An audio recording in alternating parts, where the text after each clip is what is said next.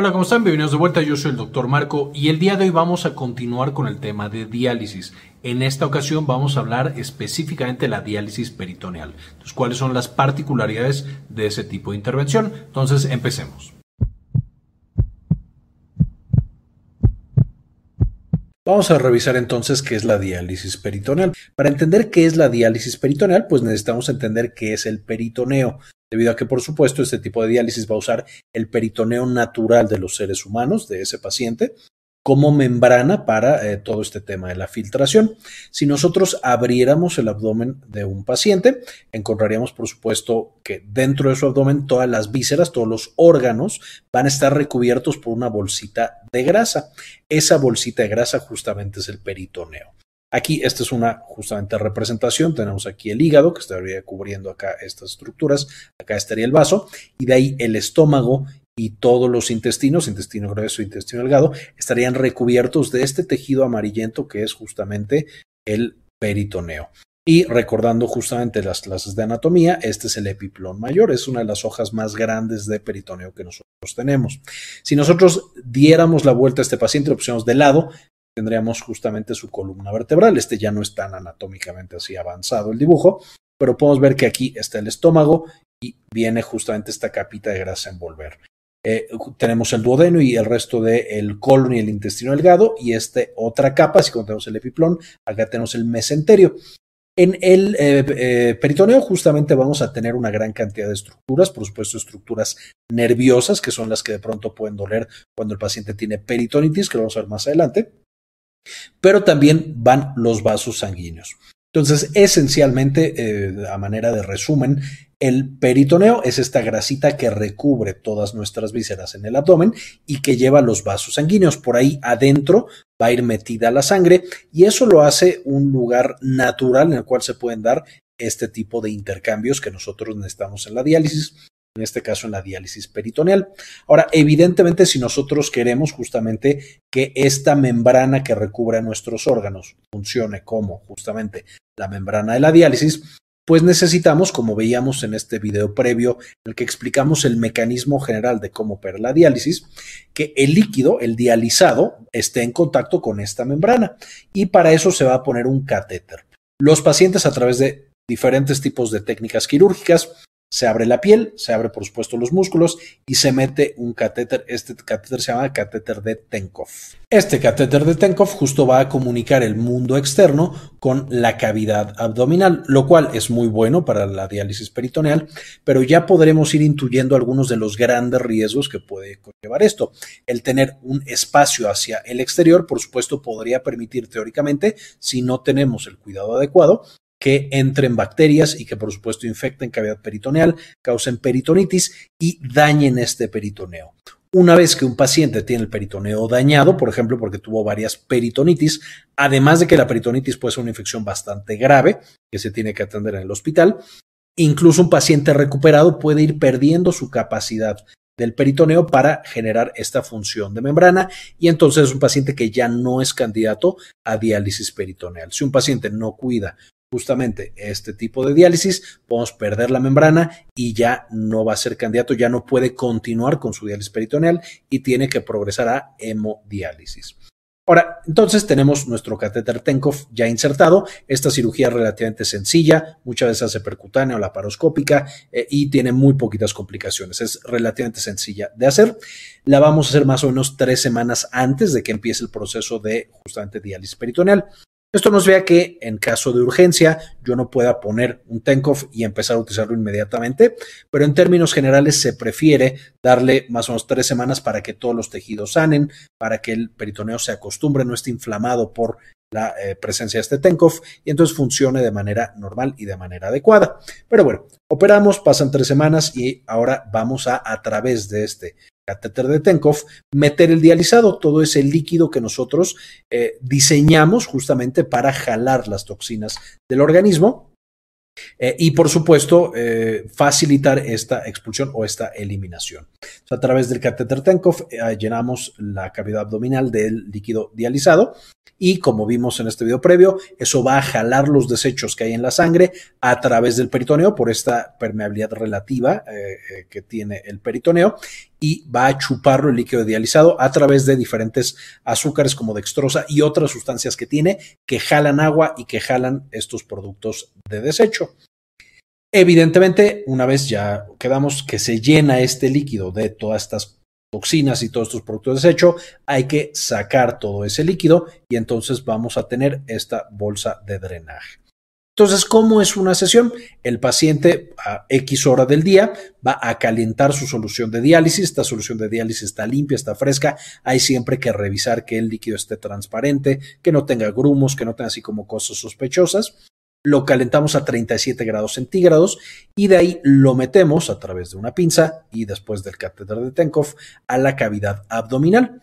Va a estar ahí en la cavidad abdominal unos 30 minutos, justo va a estar jalando todas estas toxinas, todos estos productos de desecho y una vez que ya lo hizo, hizo esta función, vamos a vaciar esta cavidad abdominal, lo metemos a una bolsa de drenaje y después se tira en la coladera, en un excusado, en donde, en la, eh, tina, donde sea que nosotros tengamos desagüe, vamos a eliminar justamente todo este líquido de la bolsa de drenaje.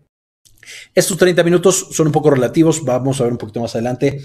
Hay algunas situaciones en las que podemos dejar el líquido en la cavidad abdominal mucho más tiempo, algunas horas, por ejemplo, cuando estamos teniendo sesiones en la noche, pero en términos generales 30 minutos es más que suficiente y después ya no está absorbiendo realmente nada extra, no nos está limpiando más la sangre y por eso se tiene que cambiar por una nueva solución.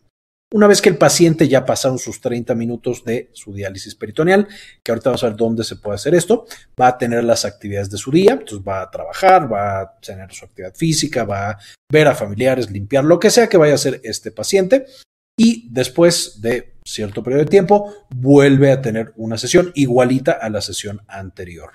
Y esto se va a repetir más o menos de cuatro a seis veces por día. Necesitamos que el paciente esté constantemente limpiando. Evidentemente, cuando los riñones funcionaban de manera adecuada, estaban limpiando cada minuto del día la sangre. En este caso es el paciente el que tiene que tomar ese rol y limpiar su sangre cada cuatro a eh, perdón, eh, cuatro o seis veces por día en una sesión exactamente igual. Esta es la manera tradicional, como pueden ver, no se requiere gran tecnología, gran ciencia, un paciente bien entrenado. Este portazuero, por supuesto, todas las mangueras y todos los aparatos, el catéter que ya se le puso en el hospital paciente tres semanas anteriores, la bolsa de drenaje y un desagüe básicamente un paciente bien entrenado puede hacerla de manera sencilla, relativamente barata eh, y por supuesto puede hacerla en la comodidad incluso de su casa. ¿Por qué? Porque esta diálisis justo se puede hacer en cualquier lugar que sea limpio y cumpla con ciertas condiciones.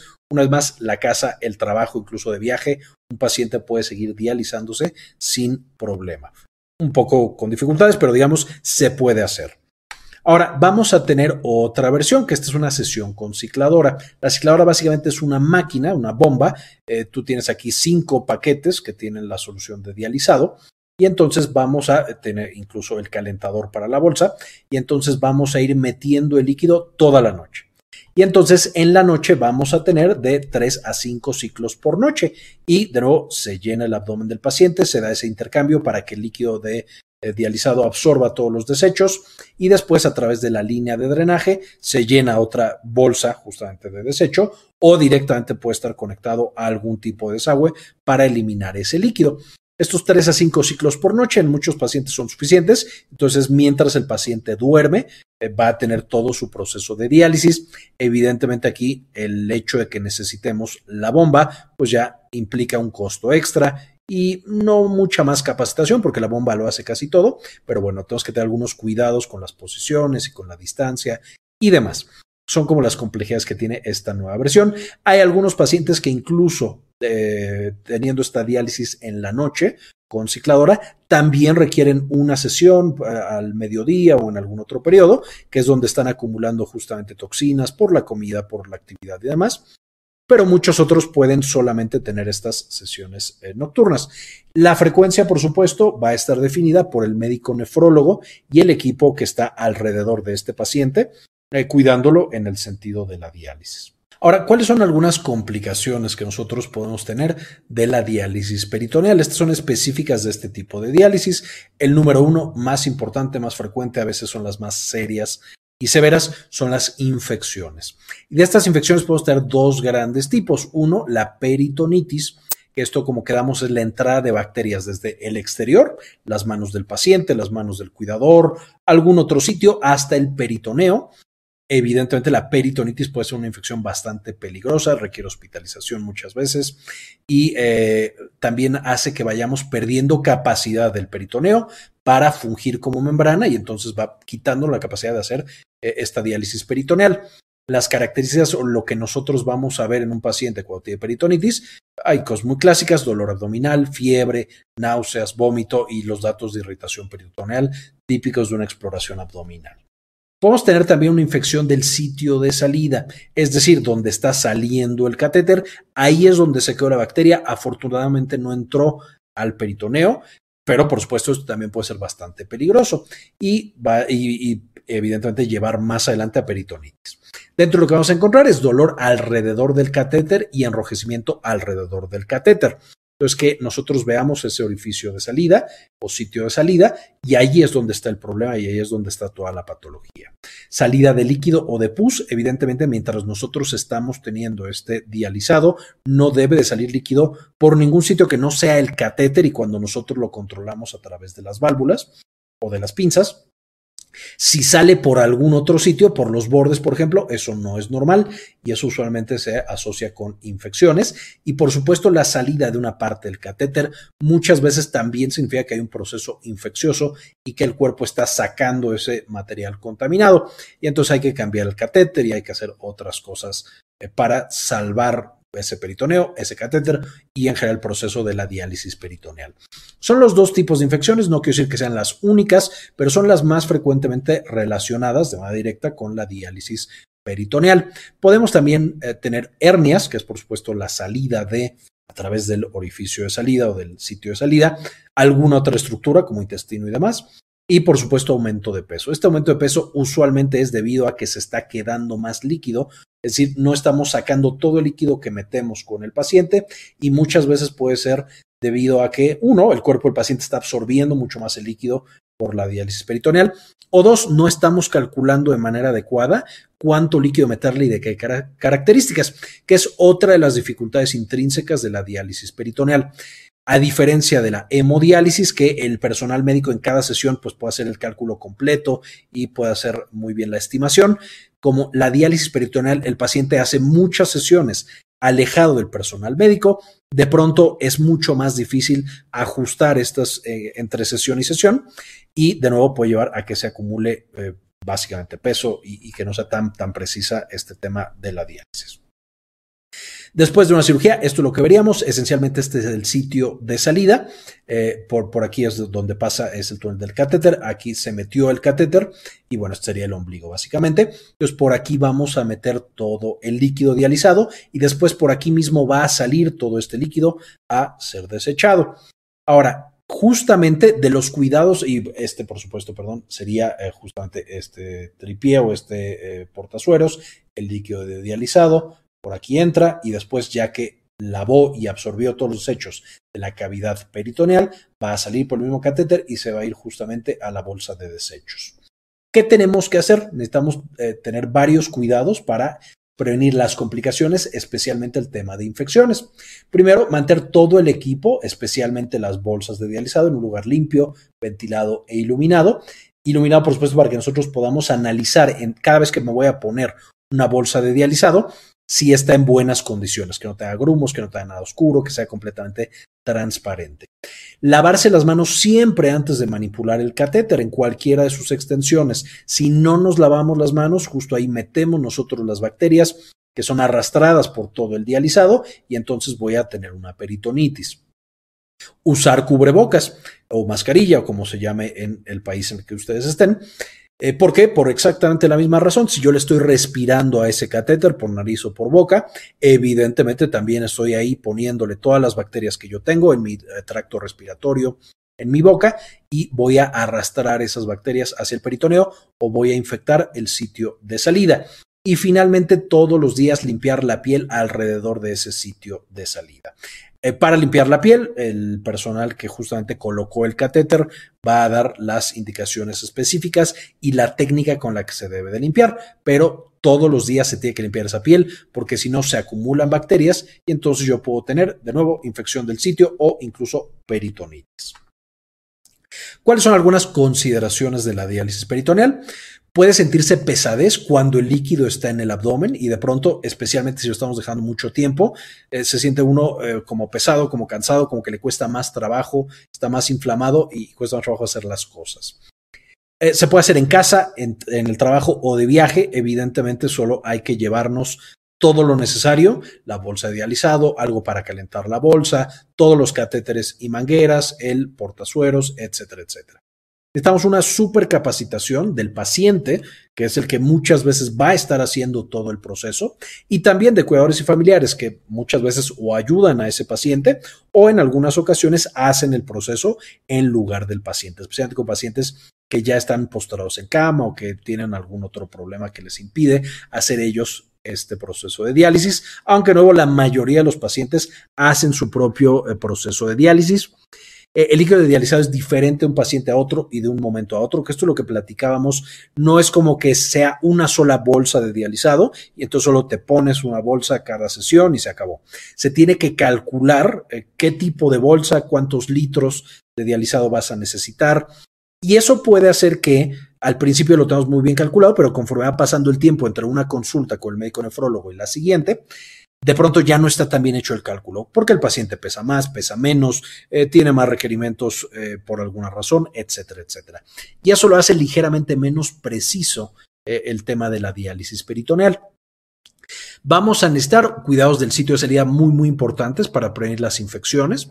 Esto es algo súper importante de tener en mente y que evidentemente si consideramos que un paciente no es capaz, por lo que sea, de tener cuidado adecuado, no es candidato justamente a una diálisis peritoneal, porque de nuevo es peor el daño de pronto que se puede hacer por irnos a diálisis peritoneal y que le dé peritonitis, que pierda ese peritoneo o que incluso el paciente tenga una complicación severa como sepsis.